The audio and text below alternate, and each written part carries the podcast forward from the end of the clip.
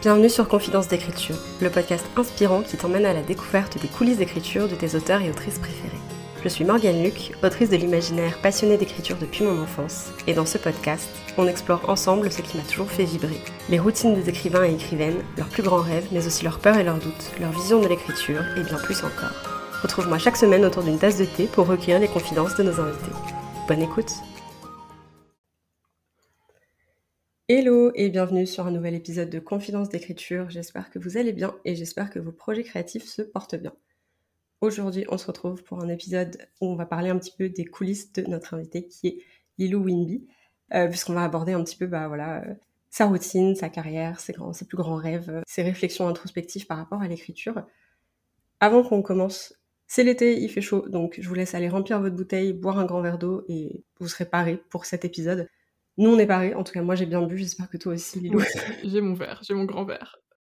Et euh, du coup, on va commencer euh, par la question un peu fourbe. Est-ce que tu peux te présenter, s'il te plaît? Bien sûr. Alors, bonjour tout le monde. Moi, je m'appelle Lilou. Euh, ben, je vais bientôt avoir 20 ans. Je viens de finir ma deuxième année de prépa littéraire et je suis euh, l'autrice euh, du Windiverse, qui est un univers livresque pour l'instant composé euh, de trois livres, donc d'une duologie qui s'appelle Simon Says, qui comprend les livres Simon Says et Runaway, qui est donc publié en auto-édition et aussi dispo sur Wattpad, et un troisième livre qui s'appelle Danse macabre, pour l'instant que publié sur Wattpad, mais qui arrive bientôt en version papier aussi tes romans sont à la fois dispo sur Wattpad pour les gens qui peuvent pas se les procurer et à la fois dispo du coup en version papier pour les gens qui veulent un souvenir euh, plus tangible. Exactement. Je voulais garder une version euh, gratuite sur Wattpad parce que je me dis bah, pas tout le monde a, les moyens pour se payer euh, pour se payer des livres. donc du coup c'était important. Puis j'ai toujours écrit sur Wattpad, donc en fait publier sur Wattpad ça a toujours été une évidence pour moi. Donc voilà, je voulais garder cette trace là. Et effectivement, du coup, en version papier, c'est si on veut me soutenir un peu plus loin en achetant mes bouquins, et euh, c'est aussi une version qui est plus aboutie, euh, finie que la version Wattpad. Euh, donc voilà. Ah, c'est hyper cool, je trouve ça génial pour le coup. C'est vachement accessible. Et est-ce que tu peux nous dire sur quel projet d'écriture tu travailles en ce moment du coup? Alors, j'écris donc toujours un livre qui se passe dans le Windiverse qui s'appelle When the Moon Met the, Star. Donc c'est un deuxième bouquin qui est entre guillemets dans, dans, la continuité de Danse Macabre parce que donc Danse Macabre est un groupe de musique donc dans ce macabre, c'est l'histoire euh, du groupe, comment il s'est formé. Et euh, donc euh, When the Moon Met the Stars, c'est ça reprend donc le groupe dans ce macabre qui est cette fois en tournée. Et c'est une histoire d'amour entre la bassiste qui s'appelle Cass et la nouvelle guitariste du groupe qui s'appelle Maïve. Donc ça reste une romance mais sur fond de tournée européenne, voilà. Ça franchement c'est tous mes comment tous mes rêves d'adolescente de partir en tournée avec un groupe de musique et tout. Je voulais trop faire ça, j'aimais trop. Donc je trouve ça génial que ce soit un livre, tu vois, dans lequel, euh, un univers dans lequel tu peux t'échapper aussi. Euh, genre, c'est vachement cute. Ouais, la musique, c'est genre vraiment la partie centrale de mon univers. En général, dans tous mes bouquins, la musique, c'est un des thèmes principaux. Enfin, même, enfin, c'est vraiment un rêve euh, d'écrire sur la musique comme ça et d'écrire surtout sur du rock qui est pas forcément la musique qu'on retrouve souvent dans les bouquins, c'est beaucoup plus de la pop ou des trucs comme ça. Donc du coup, je voulais vraiment insérer ça dans mon univers parce que c'est mon univers à moi personnellement. Tu joues toi d'un instrument ou tu chantes ou quelque chose? Je chante, euh, je fais trois instruments, je suis pianiste de base, j'en fais depuis que j'ai 7 ans. Donc je suis un autodidacte pour la guitare et la basse. J'ai commencé la basse super récemment, mais je pense que ça va vraiment être mon instrument à moi parce que j'aime trop la sensation et puis même euh, ce que ça apporte dans un morceau et tout. On va faire un petit, un petit jeu de, de questions. Je vais te demander si t'es plutôt ceci ou cela. Tu me réponds un peu du tac au tac, ce qui te vient à l'esprit. Est-ce que t'es plutôt architecte ou jardinière? Je peux pas répondre du tac au tac avec celle-là. De la première question, ça commence. Parce que, alors, en fait, il faut savoir que je fais du maladaptive daydreaming. Et euh, du coup, ça veut dire que j'ai beaucoup de mal à me caser dans si je suis plutôt jardinière ou architecte parce que je rentre dans les deux. Euh, est-ce que tu veux que j'explique ce que c'est le maladaptive daydreaming? Je veux bien parce que même moi, je sais pas. En fait, le maladaptive daydreaming, bah déjà, tu peux traduire ça en français par rêverie inadaptée, entre guillemets, mais j'aime pas trop, donc du coup, j'utilise le terme anglais c'est important de savoir que chacun vit son maladaptive daydreaming de façon différente. Euh, donc du coup là c'est vraiment ma, sensation à moi et comment je le vis moi. Donc, voilà, mais en fait ça, ça se vit très, très différemment parce que c'est très peu balisé, parce qu'il y a vraiment pas d'études du tout qui ont été faites dessus. Donc euh, ça reste quelque chose de très large et euh, c'est des gens qui le vivent, qui en parlent et donc c'est une expérience personnelle à chaque fois, c'est très subjectif. Donc, en fait, le maladaptive daydreaming, c'est une situation où tu rêves tout le temps, tu daydream tout le temps. C'est une chose que, qui, que tu peux vivre dans la vie de tous les jours. Le daydream, forcément, tout le monde le vit. Mais le maladaptive daydreaming, donc c'est quelque chose d'inadapté parce que ça peut devenir une addiction et tu peux vraiment le faire tout le temps à un point où ça, des fois ça devient même inconscient et tu as juste envie de daydream parfois toute la journée et ça peut devenir euh, bah, très lourd et ça peut impacter la vie de tous les jours. Et euh, donc ça se manifeste de deux façons différentes, mais je vais peut-être parler juste de la, de la, de la façon qui, euh, qui impacte le plus mon écriture. Euh, c'est donc et c'est aussi la plus importante donc ça tombe bien donc ça se manifeste sous forme de création d'un de ce qu'on appelle un paracosme qui est euh, un univers fictif euh, donc en fait, c'est des personnages soit qui existent vraiment dans la vraie vie ou des personnages que tu crées toi-même, des personnages originaux qui vivent en fait dans notre esprit. Et moi, je le vis comme ça. Et c'est comme si en fait les personnages vivaient euh, indépendamment de toi. C'est comme si tu imaginais en fait constamment un monde fictif et qui parfois même peut s'étaler sur plusieurs générations et euh, c'est un monde fictif qui se construit sur un temps long. Moi, j'ai commencé à faire du maladaptive daydreaming quand j'étais en quatrième, et aujourd'hui, bah, je suis en deuxième année d'études supérieures et je continue à évoluer, à faire évoluer mon univers, euh, euh, voilà. Et en fait, mon univers à moi, c'est le Windiverse. C'est pour ça qu'en fait, tous les bouquins que j'écris se passent dans le même univers, et je serais incapable d'écrire un livre qui se passe autre part que dans cet univers-là, parce que c'est totalement lié à mon maladaptive daydreaming. Donc en fait, ça impacte mon écriture euh, dans le sens où, comme c'est les persos qui dictent leur histoire, toi, tu fais que l'appliquer, et en fait, t'es presque dans une position passive, parce que c'est les personnages qui dictent qui ou ce qu'ils veulent être, et toi, en fait, tu suis, et donc, en fait, c'est tes persos qui sont les propres acteurs de leur histoire. Il y a une vidéo super intéressante euh, d'Anthony Padilla qui s'appelle I Spent a Day with uh, Maladaptive Daydreamers, et c'est trois personnes qui sont interviewées et qui font du maladaptive daydreaming et qui parlent du coup de leur expérience. Et par exemple, tu as une des personnes qui euh, parlait de son expérience et qui disait que euh, elle décide pas, par exemple, quand ses personnages meurent. Et euh, du coup, elle subit leur mort et se retrouve dans une situation de deuil parce qu'elle peut pas empêcher la mort de ses persos. Tu vois déjà comment ça peut impacter ta situation d'auteur en fait, parce que tu te dis un auteur, on va dire ordinaire entre guillemets, euh, qui fait de la création, encore une fois, entre guillemets, artificielle, peut choisir, par exemple, ok, bah, tel perso va mourir et tout ça, alors que toi, quand tu fais du maladaptive daydreaming, bah, tu peux pas choisir, en fait, c'est juste ton perso qui dit, bah, moi, c'est ciao, quoi. donc, euh, voilà. Et donc, ça impacte euh, mon écriture comme ça, et c'est comme si, limite, t'écrivais une biographie quand, quand tu es auteur et que tu veux écrire sur tes personnages, tu dois choisir ce que tu veux incorporer, et du coup, comment dire, découper la vie de ton personnage et choisir les éléments que tu veux incorporer dans ton histoire, euh, que ce soit les éléments les plus importants ou ceux qui ont un thème commun et qui correspondent à la narration que tu veux mettre en place. Parce que sinon, tous mes romans feraient 800 pages, quoi, si, euh, si j'écrivais vraiment toute la vie des persos. Et du coup, c'est pour ça que c'est très compliqué de dire soit euh, jardinière ou architecte, parce que jardinière, ce serait en mode, ok, bah, je me lance dans mon truc sans connaître rien de mes persos, alors que je connais tous mes persos, mais je planifie pas vraiment parce que je connais déjà mes persos en amont et je connais toute leur histoire en amont. Donc du coup, je pense que je suis plus architecte, mais euh, voilà, je suis entre les deux, quoi. Ouais, il y a un côté involontaire dans la planification que tu fais, en fait. Ah, c'est hyper intéressant. Je connaissais pas du tout. Est-ce que là, tu as par exemple, à l'instant T, tu connais passé, présent et futur de tes personnages, ou est-ce que tu as encore des choses qui sont un peu floues en fonction de ce qu'ils ont envie de te dire ou pas? Euh, Ouais, bah en fait, c'est en constante évolution.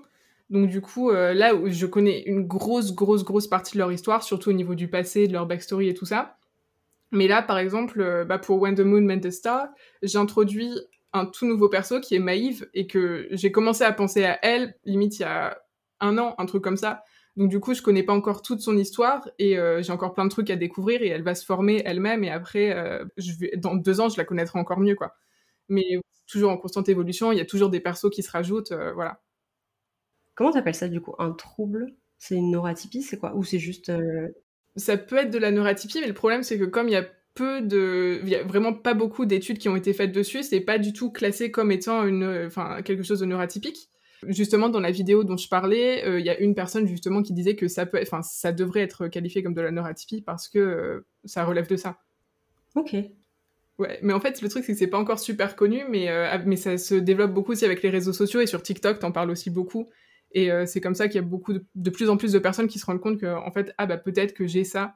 Et euh, parce que c'est compliqué de poser des mots sur cette sensation parce que, enfin, même moi j'ai eu beaucoup de mal et j'ai dû beaucoup réfléchir en prenant mes notes euh, pour savoir comment je vivais le truc parce que c'est hyper compliqué à, à décrire. Enfin, quand tu dis à quelqu'un genre ouais bah j'ai des persos qui vivent dans ma tête, ça peut être mal interprété et peut-être associé à un trouble dissociatif, un truc comme ça, alors que c'est pas vraiment le cas et c'est pas classé comme étant un trouble dissociatif quand tu étais plus jeune, j'imagine que pour toi, à aucun moment, c'était hors de la norme, entre guillemets, de réfléchir comme ça et d'avoir ce truc-là. Alors qu'en fait, quand tu commences à en parler avec d'autres gens et que tu te rends compte que eux n'ont pas ça, tu te dis, oh putain, mais alors c'est quoi? Comment je l'explique? Est-ce que je peux poser des mots dessus? Et quand il y a très peu de recherches, en général, tu peux pas. Et du coup, c'est hyper faux aussi de pas savoir. J'ai appris le terme avec les réseaux sociaux, mais sinon jamais j'en aurais entendu parler. Et au début, en fait, c'est dur à expliquer parce que moi, quand je disais à des gens genre ouais, je daydream tout le temps et j'ai un monde dans ma tête, les gens disaient purée, mais c'est super cool et tout genre oui c'est cool mais c'est aussi enfin c'est addictif en fait. Et à un moment ça impacte ta vie de tous les jours. Et, voilà donc c'est dur aussi de faire comprendre aux gens que c'est pas juste un truc super cool un petit truc en plus euh, que t'as comme ça quoi. Est-ce que ça t'est déjà arrivé d'avoir un peu l'impression de d'avoir envie en fait de te perdre dans ce monde là parce que ta réalité à toi elle te plaisait pas tant que ça? Je sais je sais pas exactement mais genre ça m'est déjà arrivé par exemple en cours quand je m'ennuie je voilà je dissocie totalement le truc, c'est que je le fais presque tout le temps, même quand je suis en balade ou des trucs comme ça. Je suis déjà de base quelqu'un de très réservé et assez introverti. Je pense que j'ai vu un peu le changement quand j'ai commencé à vraiment faire évoluer mon univers, où je suis devenue encore plus silencieuse et où j'étais plus refermée sur moi-même parce que je voulais daydream. Moi, ça va encore parce que ça impacte pas trop trop trop mon quotidien quand même et je passe quand même beaucoup de temps avec mes amis et tout ça et ça j'arrive à quand même rester connectée mais c'est vrai que quand je suis chez moi ou quoi, bah, j'écris et je suis dans mon monde, quoi. Ok. Est-ce que tu dirais que tu t'es plutôt thé, café ou complètement autre chose? Je suis de plus en plus thé. Est-ce que tu es plutôt écriture en solo ou écriture en groupe? Écriture en solo, parce que j'ai besoin d'être devant mon truc et pas d'être déconcentré par le monde extérieur. Est-ce que tu es plutôt courte session d'écriture ou au contraire longue session d'écriture? Longue session d'écriture. Je peux écrire pendant genre deux heures non-stop. Genre en général, je pense que j'écris une heure et demie, deux heures. Et ça peut aller encore plus loin, surtout quand j'écris le soir. Et est-ce que tu es plutôt premier jet ou réécriture? Premier jet. J'adore trop, bah, bref, mais forcément, enfin aussi, malade aussi daydreaming, tout ça, poser mes mots sur le papier, forcément, bah, premier jet, oui. Est-ce que t'as pas l'impression des fois de, à la réécriture de dénaturer une partie de, de l'histoire J'essaye, j'essaye vraiment, vraiment de rester fidèle à ce que j'ai dans ma tête. Mais forcément, des fois, bah, ça rend pas très bien euh, sur le papier. Il faut que je modifie des trucs et tout ça. Donc, je me fais, je me fais violence un peu pour, euh, pour modifier le truc, mais je reste quand même très fidèle à la vision que j'ai dans ma tête. On va passer sur une partie un peu routine, si c'est OK. À quoi ça ressemble en ce moment une session d'écriture pour toi? Je mets ma playlist. La musique, c'est très important, on pouvait s'en douter. Euh, donc je mets ma playlist, les chansons du moment, tout ça. Je ne peux pas commencer à écrire si j'ai pas la chanson qui va me débloquer pour l'écriture. Et puis après, je me pose devant mon ordi et je relis un petit peu ce que j'ai écrit avant et je me lance. Tu disais que tu pouvais faire des soirées complètes d'écriture, mais est-ce que le... est-ce que c'est parce que tu as plus le temps ou est-ce que c'est parce que c'est là que ça te convient le mieux? Ouais, carrément. Bah les deux, en fait. Euh, je préfère écrire quand il fait noir c'est juste niveau ambiance et tout ça. Euh, mais euh, c'est aussi où j'ai le plus le temps parce que forcément, avec les études et tout ça, bah, la journée, bah, j'étais en cours, quoi. Le soir, c'est vraiment le moment où j'ai le plus de temps pour vraiment me poser, faire des longues euh, sessions d'écriture. Écoutez, playlist, du coup. Parce que ça, ça va être une question hyper intéressante à creuser, je pense. Est-ce que tu as une chanson phare dans ta playlist? Bah, à chaque fois, j'ai un peu une chanson qui va représenter tout le bouquin et que j'associe vraiment au bouquin, mais c'est pas forcément celle que j'écoute le plus en écrivant parce que sinon je commence à penser à tout ce que je vais écrire ensuite, et genre tous les thèmes du livre et tout ça. Quand j'écris, c'est plus dans ma playlist coup de cœur et j'écoute mes derniers coups de cœur plus qu'une playlist associée au livre, mais par contre, quand je lis le bouquin, quand je me relis, ou même pendant la réécriture, parce que j'ai moins besoin d'être concentrée sur ce que je veux vraiment écrire, j'écris avec ma playlist euh, du, euh, du, livre euh, en question, qui est parfois très longue aussi. pour Danse Macabre, elle était super longue, parce que forcément, comme ça parle d'un groupe de musique, j'avais une playlist avec toutes les influences du groupe, puis avec tous mes préférés à moi, que j'ai vraiment, tous les groupes que j'ai inclus dans le livre, parce qu'il y a plein de références musicales. donc du coup, voilà, la playlist était très longue, mais c'était super kiffant. Est-ce que tu aurais tendance à associer genre une musique à une scène? Ça m'est arrivé plein de fois. Par exemple, dans Danse Macabre, il y a une scène, enfin tout un chapitre où les membres du groupe font leur premier concert euh, quand ils sont au lycée et ils font du, coup des reprises de, groupe. Donc euh, il y a la chanson phare du livre, c'est American Idiot de Green Day. Voilà, donc ça représente carrément toutes les vibes du livre et c'est dans ce chapitre-là que bah, du coup le, groupe joue et fait une reprise de, de cette chanson-là et du coup je l'associe vraiment vraiment à ce chapitre. Voilà. Est-ce que tu notes les playlists dans, dans les romans? Je mets un QR code pour euh, le lien euh, vers Spotify parce que ce serait trop long de les écrire. Je pense que ça me prendrait 2-3 pages. Donc bon. Oui, au coût du papier en ce moment, on peut pas voilà, forcément ça. se permettre. ouais, exactement. Qu'est-ce que tu dirais que la musique représente pour toi et dans ton processus créatif? Ah là là. En fait, les deux sont super liés. Déjà, c'est deux questions très différentes parce que ce que la musique représente pour moi, c'est littéralement toute ma vie. Euh, genre, je suis vraiment obsédée par la musique. Je suis vraiment genre une musique nerd, mais à un point. Et euh, par contre, dans mon processus créatif, euh, les deux sont carrément liés parce que de toute manière, tous mes persos sont musiciens. Ou s'ils sont pas musiciens, ils sont accros à la musique, quoi. C'est des vrais mélomanes. Pareil, toujours avec le Maladafus Daydreaming, ça m'aide d'avoir de la musique pour me mettre dans mon univers. à chaque fois bah, que, que, que j'écoute de la musique, j'imagine toujours des scènes, tout ça. Et euh, donc, ouais, forcément, la musique, ça va, ça va grave euh, m'aider, à, même au niveau des vibes et tout, euh, à savoir comment je vais écrire une scène. Et, et est-ce que tu aurais tendance à, quand tu écris une scène particulière, si tu es obligé d'interrompre l'écriture pour une raison ou pour une autre, est-ce que le lendemain, tu peux te relancer sur une chanson différente ou est-ce que tu es obligé de te remettre dans la même chanson qui t'a l'écouter en boucle? Je me suis jamais posé la question, tiens. En fait, tant que j'ai vraiment la chanson qui va bien me mettre dedans, je pense que ça me dérangerait pas si j'écris avec deux chansons différentes quand même. De quoi est-ce que tu as besoin quand tu écris Est-ce que tu as un carnet d'écriture, un truc spécifique que tu as toujours avec toi ou est-ce que tu es plutôt team PC Bah franchement team PC parce que toute ma planification est faite sur euh, Notion. Euh, donc du coup, euh, j'ai vraiment bah, ma fenêtre Notion où je, regarde tous les trucs que je dois écrire et tout ça, puis après ma page Google Doc. Après, pour Danse Macabre, j'avais aussi mon sketchbook parce que je dessine aussi. Du coup, à chaque fin de session d'écriture ou, euh, ou même euh, des fois quand j'en avais un peu marre d'écrire que je voulais faire une pause, bah, je dessinais un truc à côté euh, dans mon sketchbook, toujours en relation avec Danse Macabre. Donc du coup, j'ai plein de petites illustrations de certaines scènes que, j'étais en train d'écrire sur le moment dans mon sketchbook. Est-ce que tu as une petite habitude d'écriture? Genre, est-ce que tu t'es déjà rendu compte que tu avais tendance à mimer certaines choses, peut-être à lire à voix haute, ce genre de truc? Parler à voix haute et lire à voix haute, je le fais beaucoup. Euh, ça c'est sûr. Euh, mimer les scènes aussi, euh, mais je le fais pas forcément quand je suis en train d'écrire, mais même en dehors. Et je pense que ça aussi c'est lié au maladaptive daydreaming. Il hein. faut vraiment penser, mais vraiment tout, toute ma vie d'autrice et mon parcours d'autrice, en fait, je le fais avec le maladaptive daydreaming parce que c'est aussi quelque chose que tu fais dans le maladaptive daydreaming de parler à voix haute et de t'imaginer vivre des trucs et tout ça. Euh, donc oui, je, mime beaucoup les scènes, mais pas forcément pendant que j'écris. Et par contre, quand j'écris, je fixe beaucoup le vide pour euh, visualiser la scène et tout, je dissocie facilement.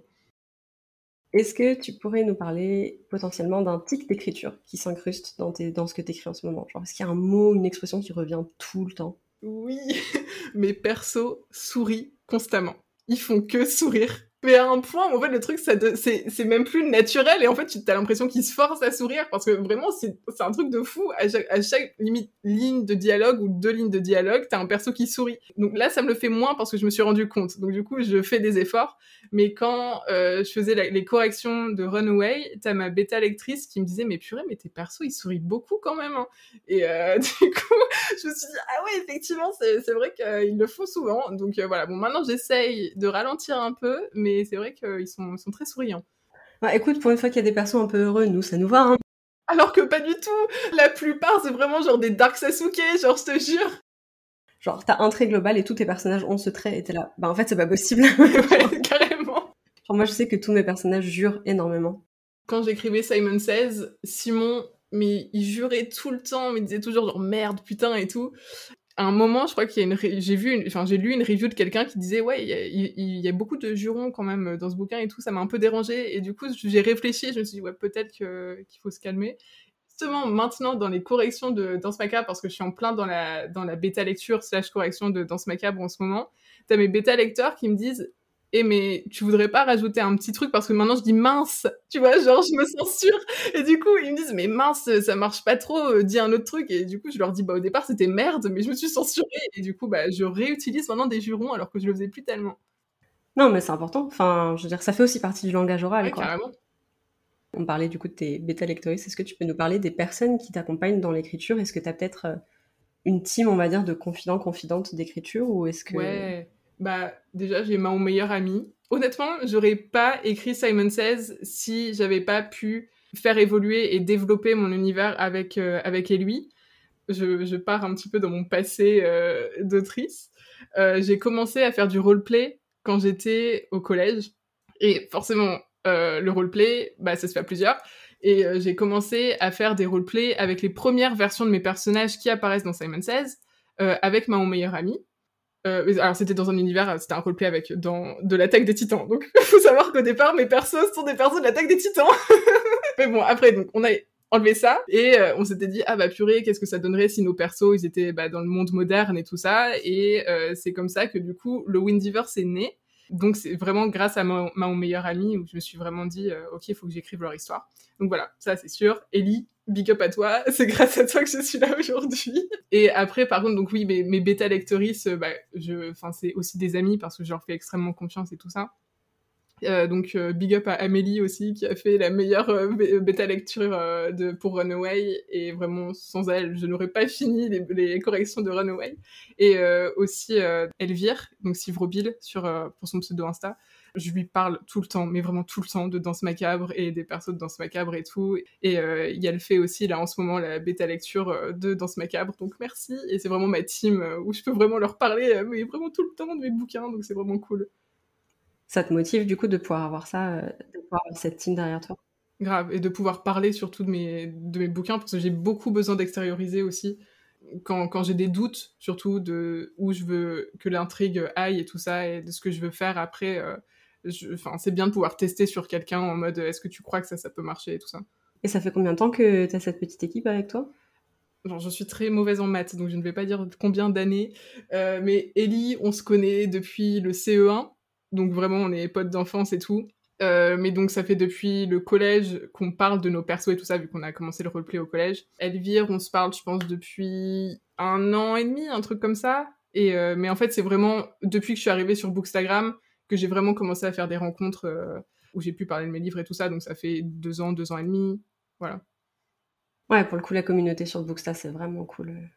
Oui, c'est bien aussi, euh, bah, du coup, de pouvoir même échanger en story, tout ça. Je peux parler en story et tout de, de mon univers et j'ai toujours des personnes derrière moi, enfin, enfin, mes lectoristes, du coup, qui, qui, qui peuvent euh, après bah, parler avec moi et tout. Donc, c'est super cool aussi de pouvoir échanger comme ça. Je pense que c'est vachement différent des commentaires que tu peux recevoir sur Wattpad aussi. Ouais, grave. Il y a un côté un peu plus spontané par rapport à des discussions que toi t'inities et pas forcément juste des ressentis de lecture aussi, quoi, en fonction de ce dont tu as besoin. Ouais.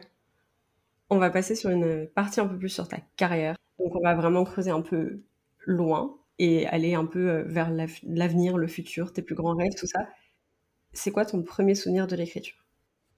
Il faut savoir, quand j'étais jeune, j'avais une obsession avec les pet shops. Et donc la bibliothèque rose avait une collection d'histoires de, de pet shop. Franchement, je m'en souviens encore. Et j'aimais trop. Et je les avais tous, je les lisais tous. J'étais vraiment obsessed avec ça. Et du coup, je voulais faire la même chose. Donc, j'ai créé mes propres livres, tu vois, genre des pages A4 toutes simples, pliées et qui étaient attachées entre elles avec un Scooby-Doo.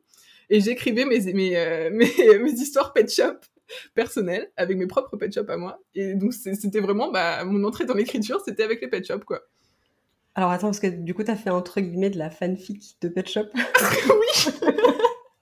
Non, mais en fait, j'y ai jamais pensé comme ça, mais maintenant que tu le dis, oui, c'est carrément une fanfic, en fait.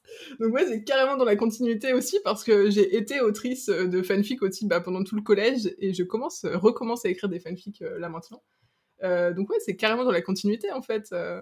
Et du coup, genre, c'était des petites histoires euh, carnet A4, est-ce que tu... Non, attends. Donc des petits carnets format A5. Est-ce que tu considères que c'est les premières histoires que tu as terminées? Ah, je les terminais pas, hein. c'est ça le pire, je les terminais pas. Ah oui, non, c'était des débuts. Non, j'ai eu beaucoup de mal à, terminer des, histoires, mais pendant vraiment toute mon adolescence, en fait, de, pendant mon enfance et mon adolescence, je commençais plein de trucs, mais je finissais rien. Les premières histoires que j'ai vraiment terminées, c'est quand je faisais des fanfics euh, one shot quand j'étais au collège. Donc du coup là, comme c'était des trucs courts euh, de 2000 mots pas plus, euh, je pouvais les terminer tranquille quoi. Est-ce que des fois il y a moins de pression à terminer une fanfic parce que c'est court parce qu'on se dit oui, ça va, c'est de la fanfic, c'est un peu plus amateur, c'est pas grave si c'est nul. Donc je vais quand même écrire ce chapitre même s'il est pas top. Genre, tu vois, est-ce qu'il y a un peu ça? Euh, Bah en fait, je pense que c'est cool parce que tu connais déjà les persos.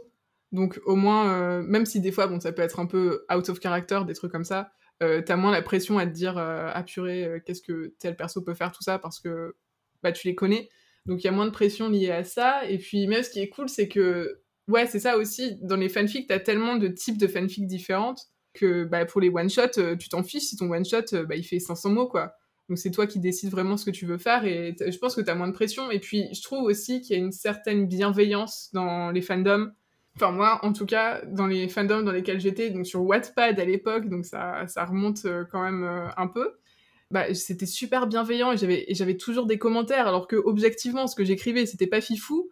Euh, mais euh, t'avais, t'avais plein de personnes qui, qui disaient ouais j'ai adoré et tout ça donc je pense que c'est cool aussi euh, avec les fanfics parce que les gens ils sont tellement contents d'avoir du nouveau contenu que t'as pas la pression à te dire est-ce que les gens vont trouver ça pourri quoi. Est-ce que t'écris en français ou en anglais quand tu fais des fanfics? Euh, Avant j'écrivais en français et maintenant je commence à écrire en anglais parce que je suis beaucoup plus à l'aise maintenant avec l'anglais que je l'étais au collège. Oui, aussi. On n'a pas écrit des fanfics au même âge, donc ça explique. Parce que tu lis pas mal en anglais aussi, j'ai vu. Euh. Franchement, bah là, 90% de ma bibliothèque est en, anglais et je, je, lis très très peu en français. Ça te pose pas problème, on va dire, des fois, quand tu cherches tes mots pour écrire toi Si, si, si, si. J'ai toujours ma page euh, Word référence et Reverso ouverte euh, quand j'écris, euh, parce que je, des fois, je me dis, putain, mais comment tu dis ce mot en français déjà? Et du coup, je cherche pendant 10 minutes le mot que je veux trouver pour, pour écrire en français. Mais bon. Est-ce que là, on va dire, genre, sur le coup, comme ça, tu te souviens d'un anglicisme que tu as fait? Que t'as pas remarqué mais qu'on t'a fait remarquer hmm, Alors c'est arrivé, c'est arrivé même il y a deux jours où je pense qu'on m'a dit ouais t'as fait un anglicisme, mais je me souviens plus quoi, mais euh, mais ça arrive euh, ça arrive souvent. Je pense que c'est aussi j'utilise beaucoup l'expression genre obsessed with, mais du coup enfin on dit pas obsédé avec en français et donc du coup bah voilà ça ça ça ça ça, ça arrive souvent. Effectivement. mais c'est dur, c'est vrai que l'anglais ça coule vite une fois que t'es bien habitué à la langue et tout, c'est le genre de langue qui a tendance à prendre beaucoup de place. Euh... Eh oui, vraiment. Surtout dans tout ce qui est oralité. Moi, je galère à écrire mes dialogues en français parce que dans ma tête, tout vient en anglais et du coup, ils sont beaucoup plus jolis en anglais. Mais c'est ça. Mais des fois, je me force à le faire en français maintenant, mais avant, j'écrivais beaucoup de, de, bouts de dialogue en anglais, mais pas forcément inclus dans mon manuscrit, mais juste des petits, des petits trucs, genre dans mes notes ou quoi, quand j'y pensais. Mais du coup, c'était chiant de, bah, après, tout traduire et, et, le faire en français et de te dire, bah, il y a moins de, de trucs qui claquent euh, en français et c'est mieux en anglais, quoi. Bon, mais maintenant, j'essaye euh, de faire des efforts et tout écrire en français justement pour pas avoir euh, cette, cette impression-là. Et du coup, c'est quoi le premier manuscrit que tu as terminé? En roman, c'est Simon Says. C'est le premier. Donc, du coup, c'est assez récent parce que je l'ai fini. J'avais 17 ans, je crois, quand je l'ai fini. Et sinon, avant ça, j'ai jamais fini un roman de ma vie. En fait, tant mieux parce que au final, franchement, Simon Says, c'est un super bouquin. Quoi. Je suis très contente de l'avoir terminé et de pouvoir le partager aujourd'hui. Est-ce que tu postais sur Wattpad au fur et à mesure que tu l'écrivais? Non, euh, j'ai d'abord fini d'écrire euh, et après j'ai posté sur Wattpad et euh, après j'ai tout effacé parce que j'ai relu et je me suis rendu compte que c'était pas beau et parce que c'était un truc que j'ai fini d'écrire à 17 ans et du coup bah un an plus tard j'ai commencé une réécriture complète et là que je postais au fur et à mesure de ma réécriture. Ah oui, donc c'est même pas le fait de poster qui t'a, on va dire, motivé à, poursuivre et à terminer. C'est vraiment venu de toi, quoi. Mais ça, j'arrivais pas. J'essayais de le faire quand j'étais au collège, quand je faisais des fanfics plus longues. Et je postais au fur et à mesure et euh, je perdais. Enfin, j'avais plus d'intérêt, ça m'intéressait plus en fait. Et c'est très important de finir le premier jet avant que je commence à poster parce que sinon je, je vais jamais y arriver. Alors, j'ai un filtre quand je cherche des fanfics. J'ai un filtre où il m'affiche que les résultats des fanfics qui sont finis. Ouais parce que j'ai des trust issues à cause de ça, où genre moi je sais que j'abandonnais souvent les trucs en plein milieu et que les gens ils étaient là deux ans plus tard, mais en fait elle est où la suite? Et moi j'étais là, ah, il y aura jamais de suite, je n'ai plus du tout envie. Mais oui, moi aussi maintenant je, filtre parce que j'ai trop peur. Euh. Surtout tu t'attaches à la fanfic et t'as vraiment envie de savoir la suite et elle est pas là, bah t'es trop deg. Non, non, on s'est trop fait avoir sur ces bêtises. on apprend nos erreurs. Ouais, exactement. ok, et du coup c'était quoi ton déclic, on va dire, pour te lancer dans l'écriture de Simon Says? J'ai commencé à écrire Simon Says au moment où je découvrais que les bouquins queer existaient. Et euh, donc ça, ça a été vraiment, mais ça a révolutionné ma vie. Et j'ai commencé à écrire euh, Simon Says au même moment, et en fait, ça m'a grave motivée parce que je me suis dit, bah, les expériences queer, en fait, tu peux en faire un bouquin. Et, et c'est ça qui m'a qui m'a qui m'a vraiment motivée. Et en plus, bah, comme forcément, euh, j'avais l'histoire de Simon dans ma tête, je voulais absolument la, poser sur papier. Et comme je savais euh, ce qu'était la fin, mais je, voulais vraiment atteindre, la fin. Donc c'est ça qui m'a vraiment motivée à enfin finir un bouquin. Et t'as écrit le tome 2 longtemps après ou c'est enfin, juste après? Ouais, j'ai enchaîné. J'ai enchaîné pour, pour Simon parce que j'avais... bah, sans spoiler, je ne vais pas spoiler, mais la, la, fin de Simon Says est assez dramatique. Et euh, c'est un peu une bittersweet euh, end, euh, voire sad, sad end. Donc du coup, je voulais enchaîner très vite avec la suite de son histoire qui est beaucoup, beaucoup plus joyeuse pour, pour lui donner une, une, une happy end. Je peux comprendre et je pense que tes lectoristes t'en remercient. Oui. Est-ce que tu dirais qu'il y a des autoristes qui t'ont inspiré dans l'écriture, notamment de cette duologie? Alice Oseman, Ouais, j'en étais quasiment sûre. Oui, non, mais ça, c'est sûr et certain. De toute façon, euh, Alice, qui est euh, une de mes autoristes préférées, de toute façon. Après, quand j'ai commencé à lire, euh, à lire, à écrire Simon Says, j'étais en train de... Enfin, j'avais juste terminé, je crois, ma lecture de I Wish You All the Best de Mason Deaver qui est le bouquin que je recommande, mais toutes les personnes qui écoutent, s'il vous plaît, lisez ce livre. Vraiment, je fais ma propagande, j'en profite. Mais euh, donc oui, euh, vraiment, I Wish You All the Best, qui donc est une histoire assez dark quand même parce que donc c'est l'histoire d'une personne non binaire. Et le début du bouquin, ça commence avec son coming out à ses parents qui se passe très mal. Et elle se fait euh, virer de, de chez ses parents.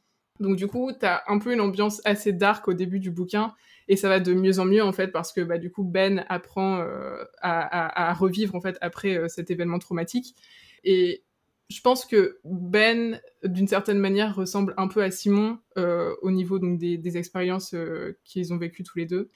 Mason et son livre m'ont beaucoup inspiré au moment de l'écriture de Simon Says.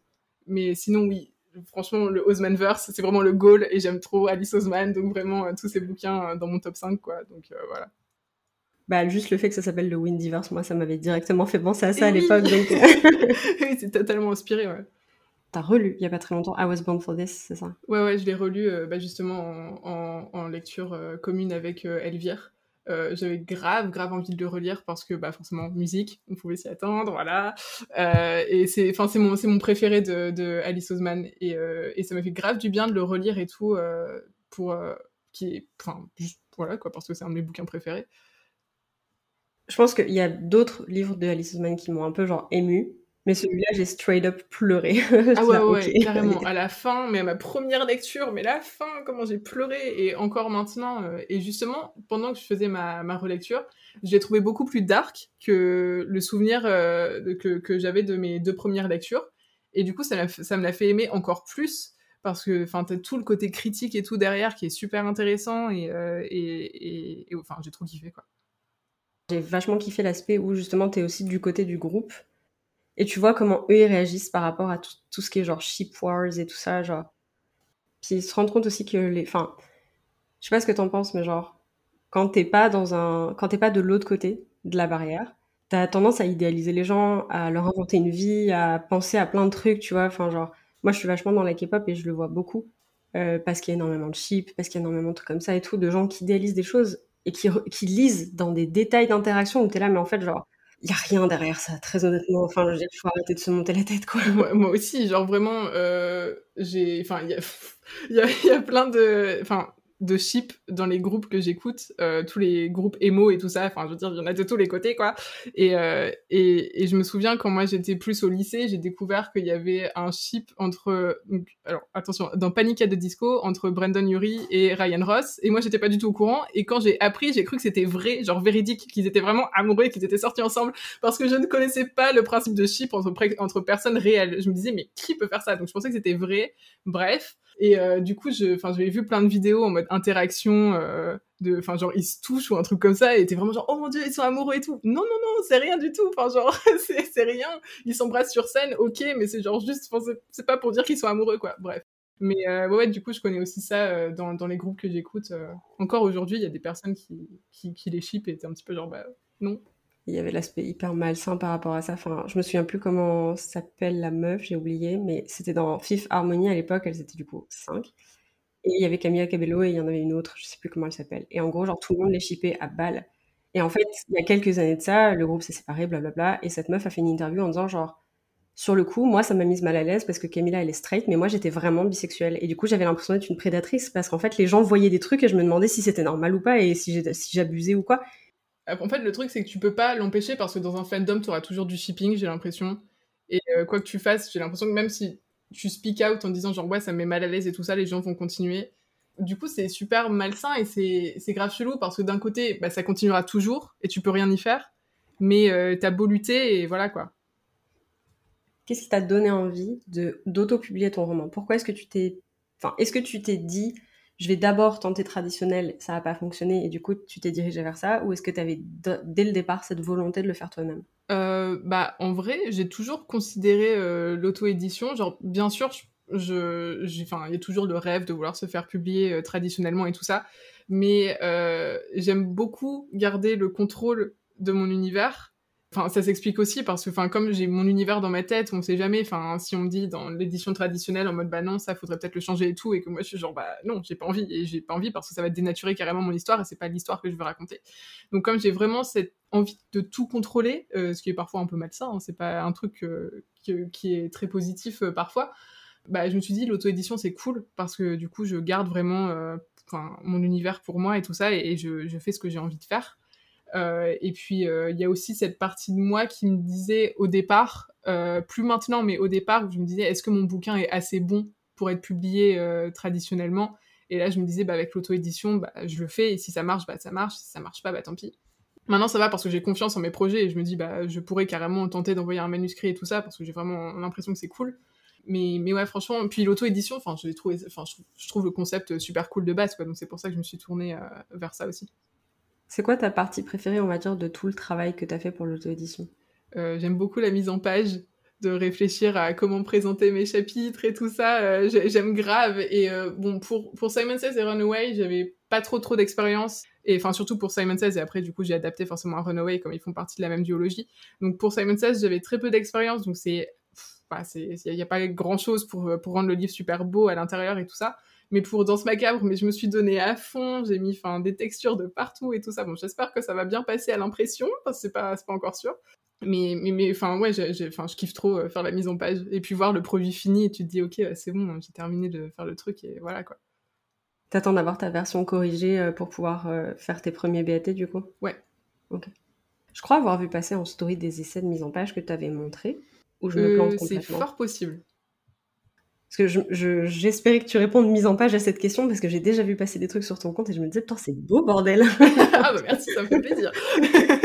euh, ouais, ouais, ouais, et puis enfin, même pour les couvertures et tout ça, enfin, j'ai pas beaucoup, je peux pas investir beaucoup parce que j'ai pas forcément d'argent. Donc du coup, je, je fais tout moi-même. Et, euh, enfin, du coup, la mise en page euh, et les couvertures aussi, c'est vraiment un truc que je kiffe faire. Je me suis donné à fond pour la couverture de Danse Macabre. Et, puis, enfin, je l'aime trop, quoi. Donc. Euh, T'as déjà fait un cover reveal pour celle-ci?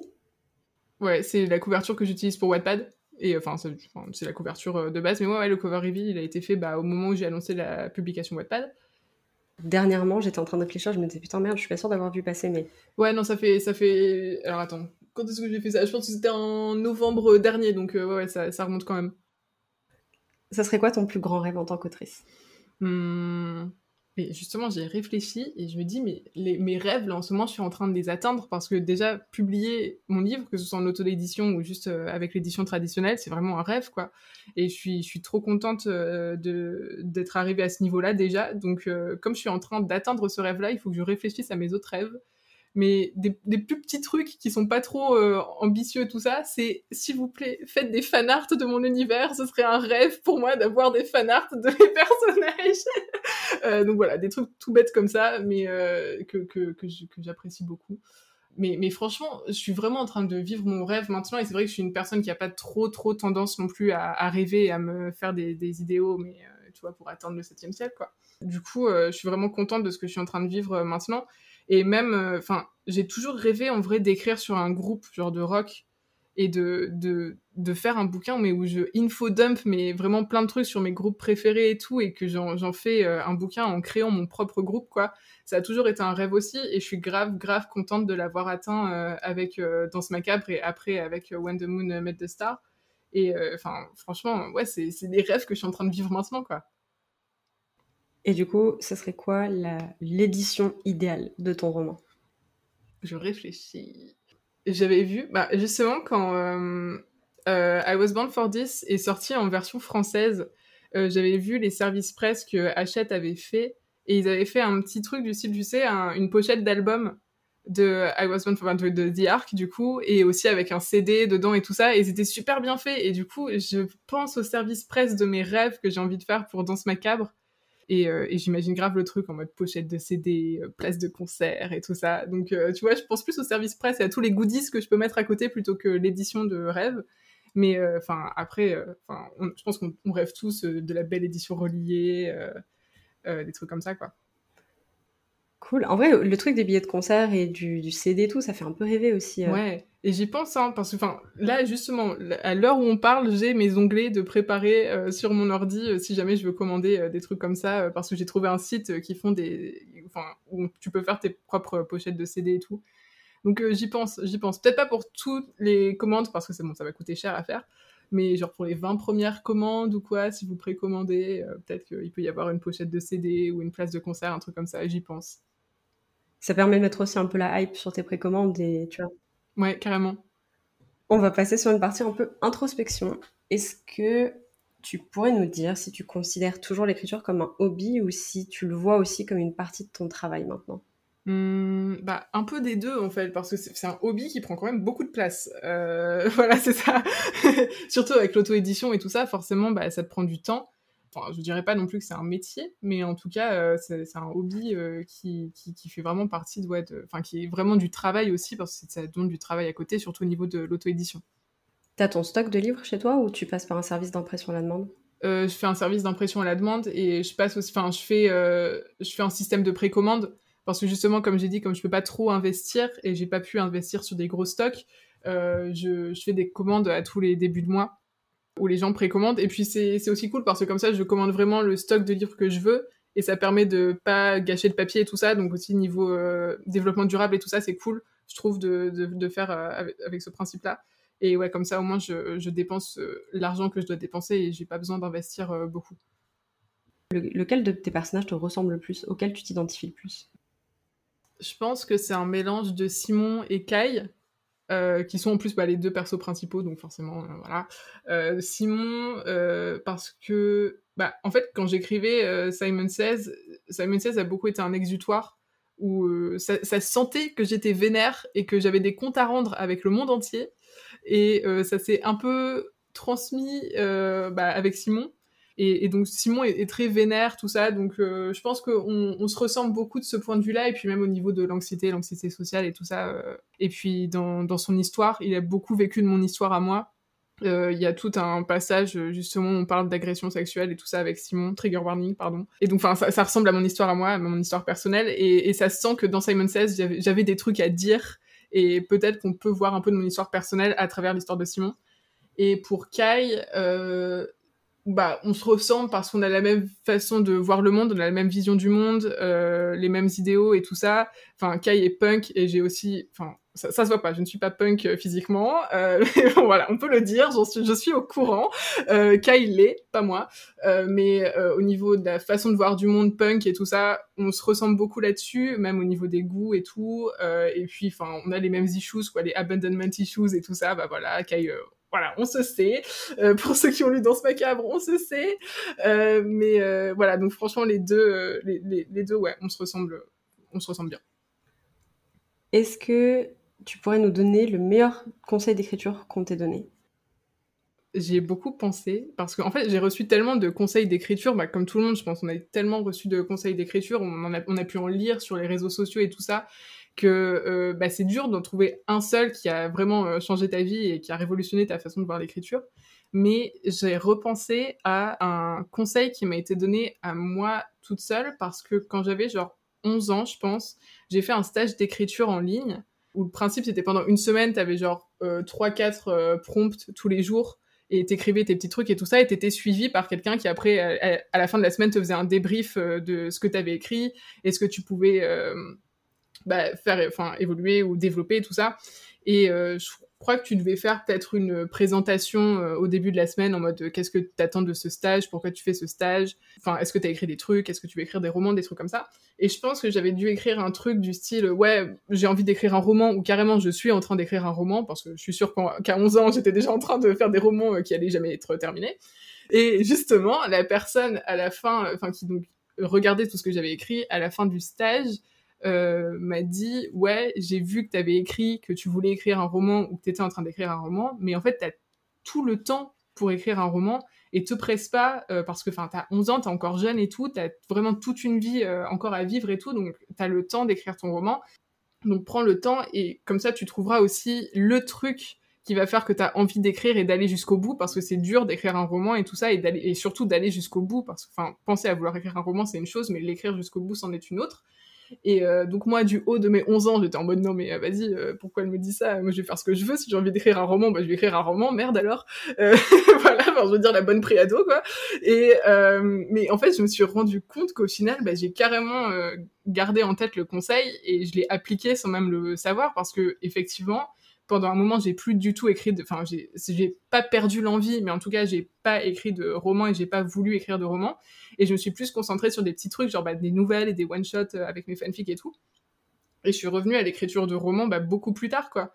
Et effectivement, bah, j'ai eu, j'ai trouvé le truc qui m'a donné envie d'écrire mon roman et, avec Simon Says, quoi. C'est là où j'ai vraiment eu l'envie et euh, euh, d'aller jusqu'au bout. Émotionnellement, ça demande quelque chose aussi de pouvoir écrire un roman. Mais à partir du moment où, où tu vis dans un espace où il y a beaucoup de gens qui écrivent, c'est une pression émotionnelle en plus, en fait, de d'avoir l'impression de devoir le faire et de devoir le faire vite, tu vois, pour te mettre à jour, entre guillemets. Ouais, ouais.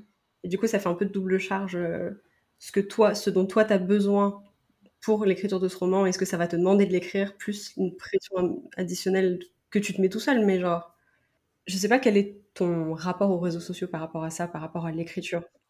Bah, en fait, le truc, bah, c'est comme tu dis, c'est l'envie de vouloir écrire rapidement pour euh, présenter le plus de contenu et le présenter le plus rapidement possible. Et justement, ça m'a fait ça en écrivant Danse macabre. J'ai fini le premier jet en genre trois mois, ce qui m'était jamais arrivé. Et enfin, pour moi, trois mois, c'est vraiment genre, mais j'ai vraiment speedé pour l'écrire, quoi. Bon, après, bon, j'ai forcément fait de la réécriture et tout ça, mais en fait, le truc, c'est que dans ma tête, c'était vraiment genre, j'ai hâte de le présenter aux gens et tout ça, donc c'est cool d'un côté, parce que ça te pousse à aller jusqu'au bout, parce que t'as vraiment un but, quoi. Mais je l'ai écrit tellement rapidement que j'ai pas pu profiter limite de l'écriture parce que j'avais qu'en tête de vouloir euh, publier rapidement sur Wattpad pour que les gens me pour, pour le partager avec les gens en fait. Et, euh, et du coup je regrette un peu d'avoir euh, d'avoir bah, pas pris le temps justement de vraiment me poser avec mon premier jet surtout que le premier jet c'est le truc que je préfère écrire enfin sur lequel je préfère travailler et, ouais, du coup, euh, c'est vrai que bah, mon rapport aux réseaux sociaux, euh, avec ça, justement, vouloir aller vite pour euh, présenter le plus de contenu possible rapidement, c'est vrai que c'est un petit peu malsain, quoi. Mais sinon, ça va parce que j'ai pas trop tendance à me comparer aux autres quand même. Donc du coup, j'ai pas tendance à me dire ah ce que j'écris c'est nul comparé à une autre personne et tout ça parce que j'ai réussi quand même à avoir beaucoup confiance en mes projets et tout. Mais c'est vrai que de ce côté-là, j'ai pas la meilleure relation avec les réseaux sociaux. Est-ce que des fois tu as eu l'impression que tu le faisais pour les autres plus que pour toi quand même pas parce que enfin je pense que c'est pas quand même à ce niveau-là parce que j'ai toujours écrit pour pour pouvoir poser l'histoire de l'histoire que je voulais vraiment écrire et, qui me passionnait vraiment quoi. Mais ouais donc je l'écrivais quand même pour moi avant d'écrire pour les autres mais c'est vrai qu'il y avait un peu de, de ça quand même. Ouais c'est plus rentré en considération que ce que tu aurais voulu quoi. Ouais exactement. C'est quoi la dernière chose que tu as apprise? En tant qu'autrice, en tant que, enfin, ou dans l'écriture de manière générale Bah, franchement, c'est lié à ça justement en y pensant. Euh, c'est se dire cette fois pour le prochain premier jet que t'écris, tu le fais pour toi et tu penses pas à vouloir le partager rapidement aux autres et tu prends ton temps pour kiffer. Euh, et, et j'ai réussi à l'appliquer euh, là en écrivant When the Moon Met the Star parce que euh, bah, en deux mois j'ai écrit quatre chapitres quoi. Et, donc c'est beaucoup plus lent et ça me dérange pas en fait parce que je suis, je suis grave contente de vraiment pouvoir me confronter au texte et de, et de, franchement limite de me battre avec pour, euh, pour aller encore plus loin et tout ça et pas, et pas se dire ok il faut speeder l'écriture et tout ça genre tant pis si ça me prend 15 euh, jours pour écrire un seul chapitre euh, je vais le faire quoi. Et ça m'a fait du bien.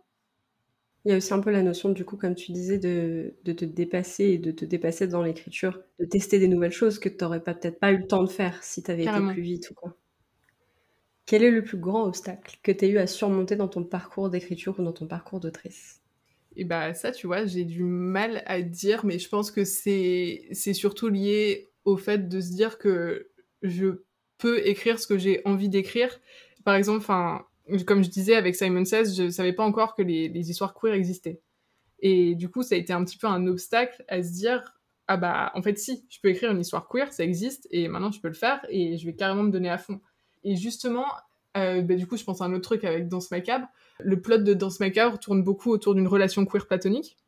Et pendant très très longtemps, je me disais, mais est-ce que les gens vont comprendre? Comment je vais bien pouvoir expliquer ça pour que les gens pense pas que c'est une relation romantique. Et, du coup je enfin je me suis pas mis des bâtons dans les roues et je me suis pas je me suis pas freinée à me dire en fait je peux pas écrire ça parce que les gens vont pas comprendre. Mais ça franchement j'ai eu peur pendant très très longtemps et, je, je, sais que j'en ai parlé plusieurs fois en story et tout ça et les gens m'ont rassuré en mode non mais t'inquiète c'est bon écris ton truc et, puis les gens qui comprennent pas bon on les emmerde. Mais mais même sur Wattpad et tout ça j'ai fait des rappels en mode les gars Kai et Arrow et Romance Repulsed il va pas être en couple. La relation qu'il a avec Pete c'est une relation queer platonique et c'est tout il y a rien de romantique euh, dans ça et tout ça. Surtout que bah, justement on parlait de shipping et tout ça euh, entre les entre les personnes d'un même groupe. Kai et Pete font partie du même groupe. Et du coup t'avais aussi le truc du style oh mon dieu est-ce que les gens vont penser que le guitariste et le chanteur vont s'embrasser sur scène et tout ça? Et qu'est-ce que ça veut dire? Est-ce qu'ils sont amoureux et tout ça. Bon bref. Donc du coup euh, ouais pendant l'écriture de Danse Macabre il y avait un peu ce truc de se dire bon est-ce que est-ce que si j'écris sur ça les gens vont comprendre? Et c'était un petit peu un obstacle de cette façon là je peux comprendre parce que c'est tellement pas facile d'expliquer ce que c'est qu'une relation queer platonique que.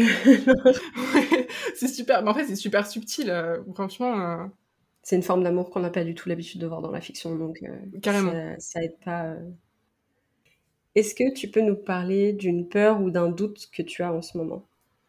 Alors là, avec When the Moon Met the Star, c'était comme Maïve est un perso très récent que j'ai imaginé, j'avais peur de pas réussir à bien développer son histoire et même dans le, le, enfin, le bouquin et le plot et tout ça, comme c'est une histoire que j'ai très récemment commencé à, imaginer, pareil au niveau du maladaptive daydreaming et tout ça, j'avais peur que ce soit pas autant développé que les autres trucs, enfin tous les autres bouquins et les autres histoires que j'ai pu imaginer. Euh, au moment de la planification et tout ça, j'avais très peur que que le bouquin soit beaucoup plus inférieur à ce que j'ai pu écrire euh, auparavant franchement, encore là, maintenant, j'ai un peu moins peur, mais jusqu'à très récemment, j'avais très peur. Que, parce que même j'ai pas trop trop accroché aux, deux premiers euh, chapitres que j'ai écrits parce que c'est des chapitres introductifs et moi les chapitres introductifs j'aime pas trop écrire ça euh, de manière générale mais là encore moins parce que je me disais mais attends mais j'aime pas ce que j'écris là. Et euh, je suis revenue dessus et tout ça donc maintenant ça va beaucoup mieux. Mais, mais j'ai eu vraiment peur pendant un moment de, me dire est-ce que est-ce que je vais réussir à écrire ce livre quoi. Mais maintenant là je suis bien partie je suis sur ma lancée je suis contente Bon, c'est cool, c'est ce qui importe. Est-ce que tu pourrais nous dire ce que l'écriture représente pour toi? Alors, comme je l'ai dit, euh, au moment de Simon Says, c'était beaucoup plus un exutoire où j'avais vraiment envie de, de balancer euh, tous les trucs qui m'énervaient et tout ça, euh, vraiment pour me soulager et pour souffler un peu. Mais maintenant, c'est vraiment quelque chose qui, qui, me rend vraiment heureuse et j'écris pour le plaisir. Et j'écris vraiment les livres que j'aimerais lire et ça, comme je l'ai dit, enfin, je l'ai dit plusieurs fois, mais justement, écrire sur un groupe, écrire sur la musique, avec les influences qui m'ont vraiment influencé, enfin, des influences qui m'ont influencé, oui, euh, mais enfin, oui, de lire sur, enfin, d'écrire sur tous les groupes que j'aime et tout ça, euh, c'est vraiment un truc que j'aimerais, enfin, que j'aimerais lire, et du coup, je, je, je, je profite à fond en écrivant, quoi. Et pour conclure, est-ce que tu pourrais nous lire la dernière phrase que tu as écrite? Écrite ce matin dans le TER, euh, des flashbacks de ma conversation d'hier avec Wanderlust me reviennent. Le moment où j'ai débarqué dans leur bus, rouge pivoine, où elles m'ont demandé ce qui se passait et que j'ai bégayé un truc incompréhensible. Elles m'ont fait répéter, j'ai bafouillé, je crois que Cassie me plaît. Ah, c'est trop mignon Une phrase de crush Voilà, c'était du point de vue de Maïve aussi, voilà. Ah, trop bien T'écris dans le TER, ça t'arrive oui. D'habitude, j'écris sur mon téléphone, mais là, j'ai vraiment sorti ma tablette en mode, ça y est, je, me mets en mode écriture parce que ça faisait longtemps que je n'avais pas écrit et je me suis dit, il faut que j'écrive un truc pour le podcast. Et un truc, tu vois, où j'étais vraiment genre heureuse de ce que j'ai écrit. Euh, donc, euh, donc voilà, je me suis fait ma petite euh, séance d'écriture pendant une demi-heure, ça c'est sympa. Ah, trop cool. Lilou, merci beaucoup d'être venue sur le podcast. C'était un plaisir de t'accueillir et d'en apprendre plus sur tes coulisses d'écriture et tout. Enfin, j'ai adoré papoter avec toi, donc merci vraiment d'être venue. Merci de m'avoir invité.